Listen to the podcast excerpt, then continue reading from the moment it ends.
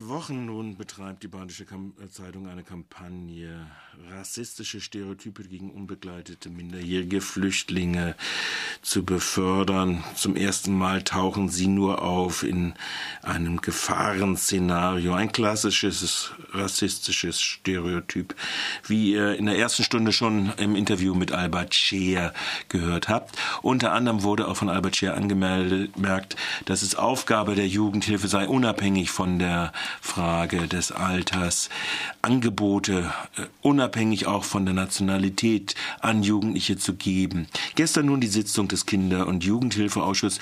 Meine Kollegin Johanna war da. Johanna, wenn ich das richtig erinnert habe aus dem Hauptausschuss vom Montag, dann war ein Thema, das da übrig oder eine potenzielle Kontroverse, die übrig war, ist die, sind die Angebote der Jugendhilfe überhaupt ausreichend für diese wachsende Gruppe von unbegleiteten minderjährigen Jugendlichen? Ist das gestern nun thematisiert worden? Es ist thematisiert worden, allerdings nicht, wie sich vielleicht am Montag abgezeichnet hat, kontrovers, sondern es hat eher einen Abgleich von Informationen stattgefunden und vielleicht auch eine gewisse Ratlosigkeit. Ähm, gestern im Kinder- und Jugendhilfeausschuss ähm, wurden zu dem Thema ähm, unter anderem Frau Hart vom ähm, Kinder- und Jugendamt? Jugendamt angehört und Herr Köck vom Christophorus Jugendwerk. Das ist eben dieses Jugendwerk, was die unbegleiteten Minderjährigen unter anderem in Obhut nimmt, nicht nur sie. Ähm, und die haben einfach die, die Situation nochmal dargestellt. Ich fange vielleicht mit Frau Hart an, weil sie eben aus Perspektive der Stadt gesprochen hat und ähm, die Situation eher sehr positiv ähm, geschildert hat.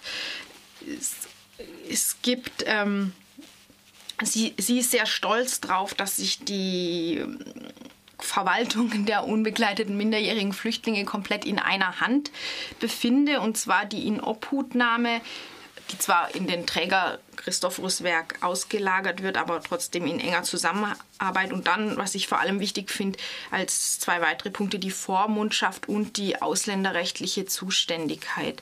Das heißt, ähm, die Vormundschaft äh, für diese Jugendlichen wird von Hauptamtlichen des Jugendamts übernommen und ähm, sie arbeiten eng zusammen mit der Ausländerbehörde. Ähm, Frau Hart äh, hält das für einen Vorteil, kann natürlich auch problematisch sein. Wollte ich gerade fragen. Also das, ähm, wenn man ausländerrechtliche Abschiebepraxis oder Duldungspraxis sich anguckt, dann kann das ja durchaus auch ein Nachteil sein. Genau, also das. Also kann man das, kann man das, wurde das äh, thematisiert, weil im Prinzip ging es ja schon in dieser Stellungnahme von Frau Stuchlich darum, äh, in diesem Feld der Altersfeststellung, mhm. wo dann ja gerade eben Jugendhilfemaßnahmen gerade nicht mehr greifen, mhm. äh, sondern eher in die Abschiebung in das Abschiebelager nach Karlsruhe stattfindet, das ist ja eine ausländerrechtliche Maßnahme. Mhm. Wurde das problematisiert gestern? Das wurde nicht so richtig problematisiert. Also gerade dieses, diese Zuständigkeit in einer Hand wurde gar nicht problematisiert. Das mag einfach daran gelegen haben, dass Frau Hart äh, recht am Anfang gesprochen hat. Danach äh, kam dann eben Herr Köck vom ähm, Christophorus Jugendwerk und die akute Situation dieser Jugendlichen hat dann das Gespräch äh, geprägt. Ähm, das, was er gesagt hat, da kamen dann noch andere äh, problematische Punkte, darauf komme ich gleich dann noch zu sprechen. Ähm, vielleicht ist das einfach ein bisschen in Vergessenheit geraten oder es ist nicht so aufgefallen. Auf jeden Fall könnte man ja da die zwei Punkte anmerken. Das eine hast du schon gesagt, eben, also wenn dein Vormund direkt mit der Behörde zusammenarbeitet, die dich potenziell abschiebt, dann ist das sehr schwierig. Dein Vormund könnte ja auch derjenige sein, der mit einem Anwalt zusammenarbeitet, der genau ähm, vielleicht Informationen selektiv weitergibt, wie es dein gutes Recht ist. Also das ist das eine. Das andere ist, dass ähm, die Mitarbeiter des Jugendwerks natürlich entsprechend wenig Zeit haben werden für mhm. ihre einzelnen Mündel, wenn sie, wenn sie äh, in ihrer ähm, professionellen Rolle das noch dazu erledigen müssen. Und bei einer steigenden Anzahl muss man ja auch dazu. dazu bei einer steigenden Anzahl, auch das würde problematisiert. Ähm, was die Altersfeststellung angeht, hat Frau Stuchlik das wiederholt, was sie gestern deinem Bericht zufolge schon gesagt hat, nämlich dass eine Datenweitergabe an die Polizei aus datenschutzrechtlichen Gründen nicht sein kann und Basta. Ähm, was jetzt hier noch als Information dazugekommen ist, es gab, äh, es wurde noch ein bisschen genauer berichtet, wie diese Altersfeststellung vorgenommen wird. Und zwar wird das durch das Josefs Krankenhaus ähm, gemacht. Dass die Stadt das bei einer Klinik machen lässt, ist wohl eher ungewöhnlich. Normal würde das eher bei den ähm, in anderen Städten üblicherweise eher bei den Jugend Jugendämtern äh, liegen. Erstaunlich, dass das trotzdem so gang und gäbe ist, wo doch äh, wie wir gestern schon gesagt haben, der Ärztetag sich mehrfach gegen diese Altersfeststellung, diese vermeintlich wissenschaftlich-medizinische ausgesprochen hat. Ähm, ich habe schon gesagt, die Diskussion über diese ähm, städtische Organisation der, der Betreuung unbegleiteter Minderjähriger wurde dann durch andere Problematiken ähm, geprägt, die Herr Köck vom Christophorus Jugendwerk angesprochen hat. Ähm, er hat zunächst überhaupt die Situation geschildert ähm, der Unterbringung, also diese ähm, die Erstunterbringung, die in Oberrimsing teilweise stattfindet oder in der Schopfheimer Straße in Freiburg, ist eine Phase, die möglichst kurz gehalten werden soll. Also da geht es nicht darum, dass äh, Jugendliche ewig dort wohnen. Die kommen dann so schnell wie möglich, nachdem ihr Betreuungsbedarf geklärt wurde und eben auch diese Daten was bei unbegleiteten Minderjährigen allerdings sehr schwierig ist, ähm, kommen sie dann in Wohngruppen und ähm, sind dort eben dann auch ganz anders betreut. Äh, wo er aber ähm, Schwierigkeiten gesehen hat, war zum einen auch nochmal bei der Altersfeststellung äh, nicht so sehr, dass die nicht genau genug sei, sondern dass eine große Begriffsverwirrung herrsche, ähm, hat er nochmal klar gemacht, weil äh, die, ähm, die Annahme einer Minderjährigkeit äh, orientiert sich an den gesetzlichen Bestimmungen im Herkunftsland. Deswegen gibt es durchaus mehrere Jugendliche aktuell in Freiburg, die einfach aus Ländern kommen, in denen man zum Beispiel mit 21 hm. äh, erst volljährig ist und die sind deswegen ganz legal minderjährig, obwohl über 18.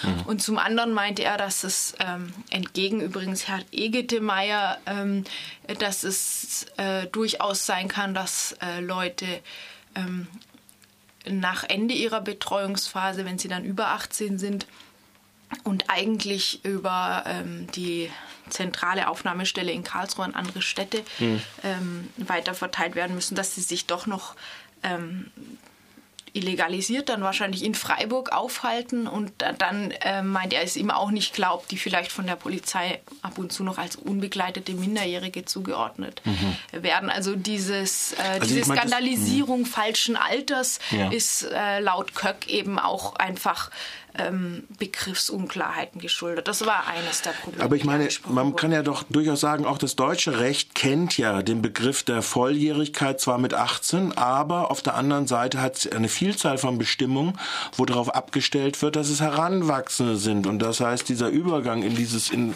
die Erwachsenenrolle und äh, dann die Anwendung, gerade wenn wir jetzt über Straftaten reden, dann auch des Jugendstrafrechtes äh, weiter ausgedehnt wird. Also insofern sollte das doch eigentlich kein großes großes Problem sein, außer dass vielleicht die Kommunen es sich leichter machen, dass sie eben dann die möglicherweise teureren Maßnahmen, äh, die die Jugendhilfe darstellen, die Jugendhilfemaßnahmen darstellen, dann äh, obsolet werden oder obsoleter, nicht so gezielt eingesetzt werden. Also da ist also noch, noch mal ein zweites äh, Loch offensichtlich, was da auftaucht, äh, was als Problemfeld aufgezeigt werden muss im öffentlichen Handeln hm. als Problemfeld.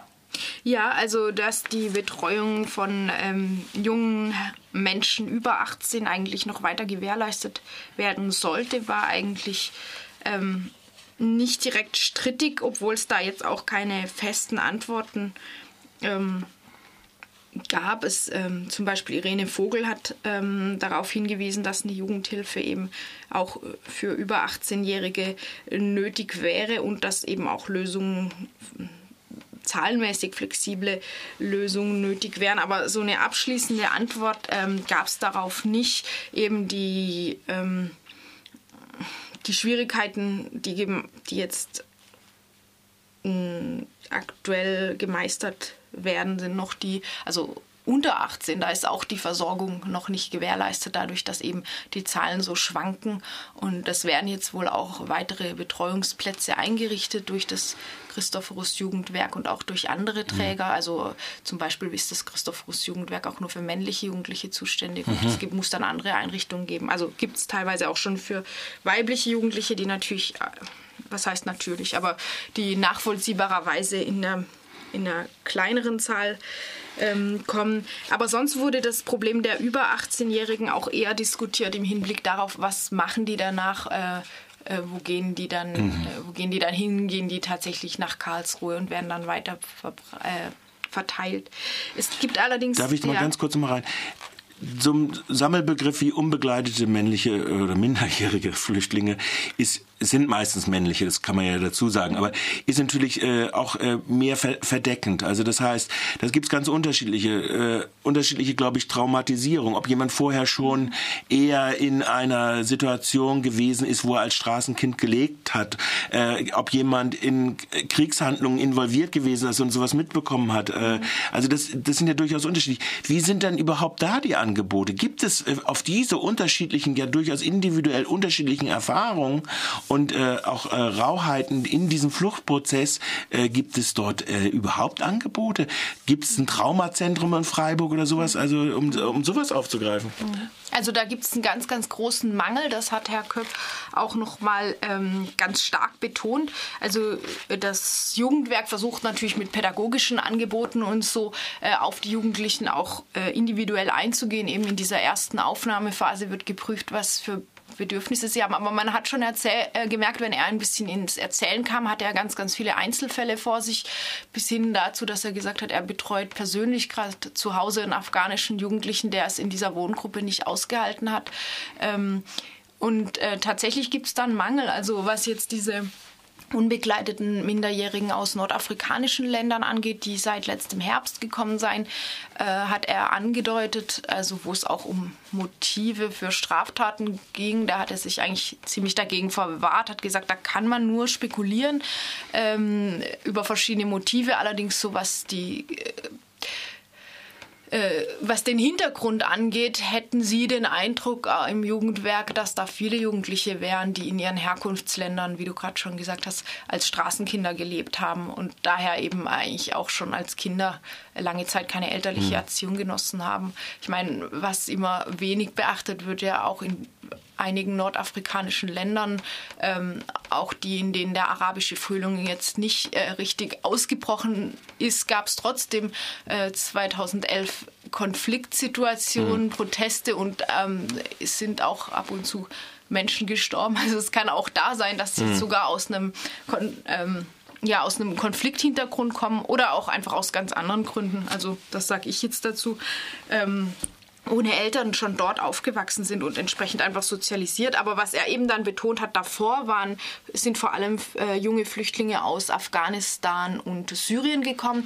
Die sind schwer traumatisiert ähm, und es gibt keine Angebote. Es gab in Freiburg wohl ein äh, Zentrum für traumatisierte Flüchtlinge, das wurde aber schon vor vielen Jahren geschlossen und er hat sehr beklagt, dass dieses Angebot fehlt, dass auch das Angebot an genügend ähm, Psychiatern oder ähm, entsprechenden Dolmetschermöglichkeiten fehlt.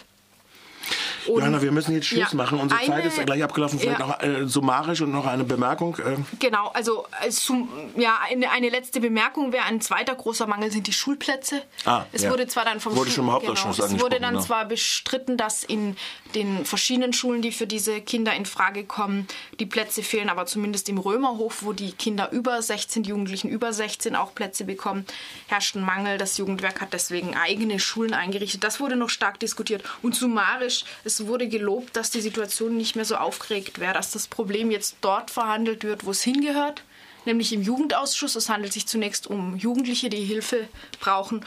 Und äh, es wurde auch noch mal gesagt, äh, der Stühlinger Kirchplatz ist ein anderes Problem